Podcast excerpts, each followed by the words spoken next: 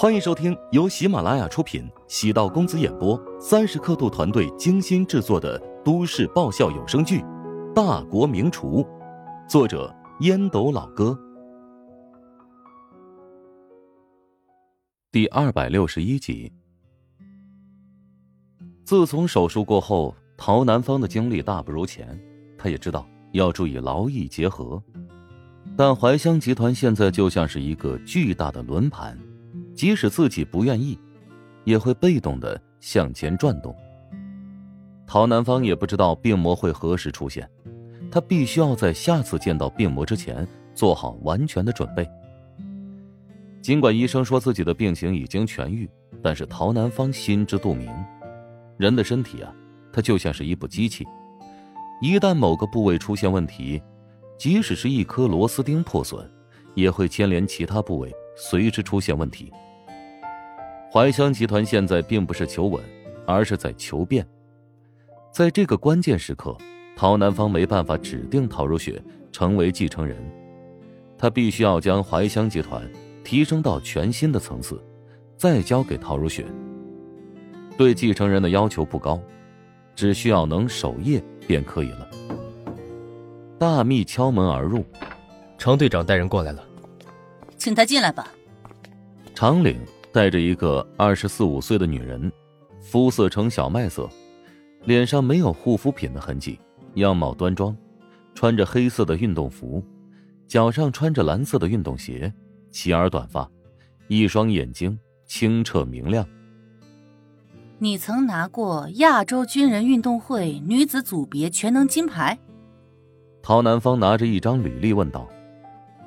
没错，运气比较好。部队里面的人才很多，能拿到金牌，我也很意外。我想知道你选择这份工作的理由。第一，薪水很不错，我现在需要钱。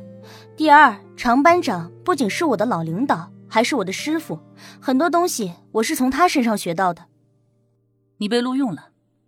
陶南方将一份资料递给七强。我将女儿交给你了，从今天开始，你要隐藏自己的身份。适应新的角色，成为他的生活助理。七强朝陶南方敬了个礼。你先出去吧，我跟你的老班长有几句话要说。陶南方笑着与七强说。七强身体笔直的离开办公室，没有丝毫犹豫。老常，辛苦你了。挑选的这个人呢，我很满意。你是不是困惑？为什么不告诉如霜我的这个安排？你怕他会拒绝？没错，他这辈子一直在努力的脱离我的掌控。如果知道我在他身边安排了一个助理，他肯定会误会我是我安排过去监督他的，而不是为了保护他。哎，董事长，您实在是用心良苦啊！哎，我是被他弄烦了而已。陶南方目光。落在电脑旁边的照片上，那是一张全家福。自己和史嘉诚站在中间，老大站在自己左边，老二站在史嘉诚的右边。如果老二能跟老大一样安分守己，不到处瞎折腾，那该多好啊！胡展娇将那个酒楼的老板约在附近的一处茶楼。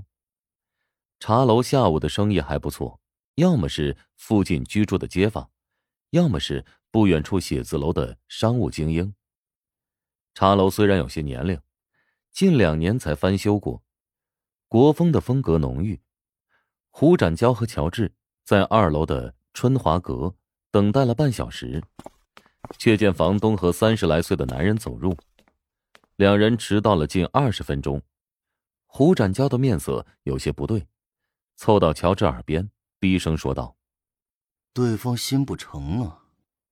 乔治浅浅一笑，手指在胡展娇的手背上点了点，稍安勿躁。房东名叫汪元庚，他指着身边的男子：“这是我儿子汪清，今天你们跟他谈。”嗯，爸，这有什么好谈的？按照咱们的定价来，少一分咱都不卖。王元庚朝汪清深深的看了一眼，未作多言。胡展娇皱眉冷笑：“呵，做生意嘛，哪有一锤子买卖？你们说多少，那就是多少。那我们就等下家。呵，你敢找下家，我就搅黄你们！”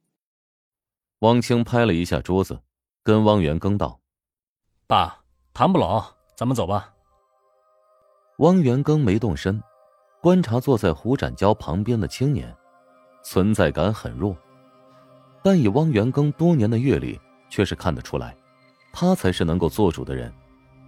汪元庚叹了口气：“哎，没错，我们现在是需要一笔钱周转，但还不至于山穷水尽，大不了。”我们可以将房子抵押给银行。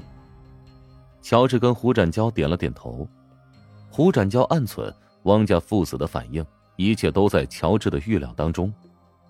他们一开始迟到，便是希望能够争取主动权，表现的他们不太在意这笔买卖。其实，他们害怕乔治压低价格。胡展娇故意表现的如此冲动，那是故意扮红脸。至于汪清。则是同样被推出来，扮红脸的。双方都是以这种方式试探底线。乔治见王元庚出声，他便开口：“要不咱们还是过几天再细谈吧？啊，双方的火气都比较足，等冷静下来，咱们再好好聊聊。”言毕，乔治朝胡展娇点了点头，两人默契的腾身而起，离开包厢。穿着旗袍。长相还算清秀的服务员才送上茶水，见两人朝外走，露出惊愕之色。胡展娇从皮夹里取出五百元，笑着说：“这是茶水费，多出来是给你的小费。”谢谢。乔治和胡展娇已经下楼。爸，现在该怎么办？这两个人好像不吃咱们这一套啊，要不价格降一点？汪清一改刚才的强势，懊恼道：“汪元庚朝汪清冷笑，哼，只要退第一步，他们便会得寸进尺。我们的开价低于市场百分之五，已经足够低，不能被他们趁火打劫。”爸，我没时间了，如果不赶紧把钱给凑足了，我就会失去对公司的控制权了。汪元刚伸手想要打儿子。最终落在自己的脸上，自扇耳光。哎呀，被你坑死了！胡展娇站在茶楼门口的树下，靠着垃圾桶，点燃一根香烟。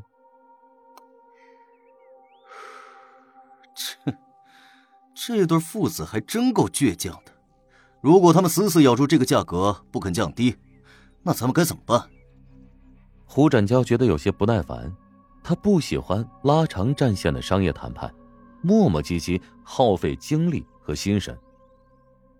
现在咱们手中有钱，即使买不到楼，每天放在银行里也有利息进账嘛。啊，放心吧，以我对他们的判断，肯定还会继续降低。汪元庚不出意外，是为了他的儿子，变卖那栋楼。有人帮我查到了内幕。汪清的银行账户已经被冻结了，同时还被限制高消费，比如搭乘高铁、飞机。买楼这么大的事情，岂能太心急呢？讲求一个稳字诀。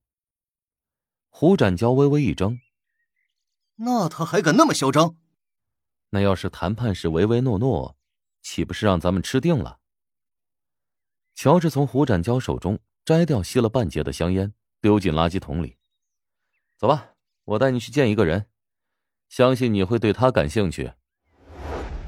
半个小时之后，乔治和胡展娇来到市中心一处写字楼。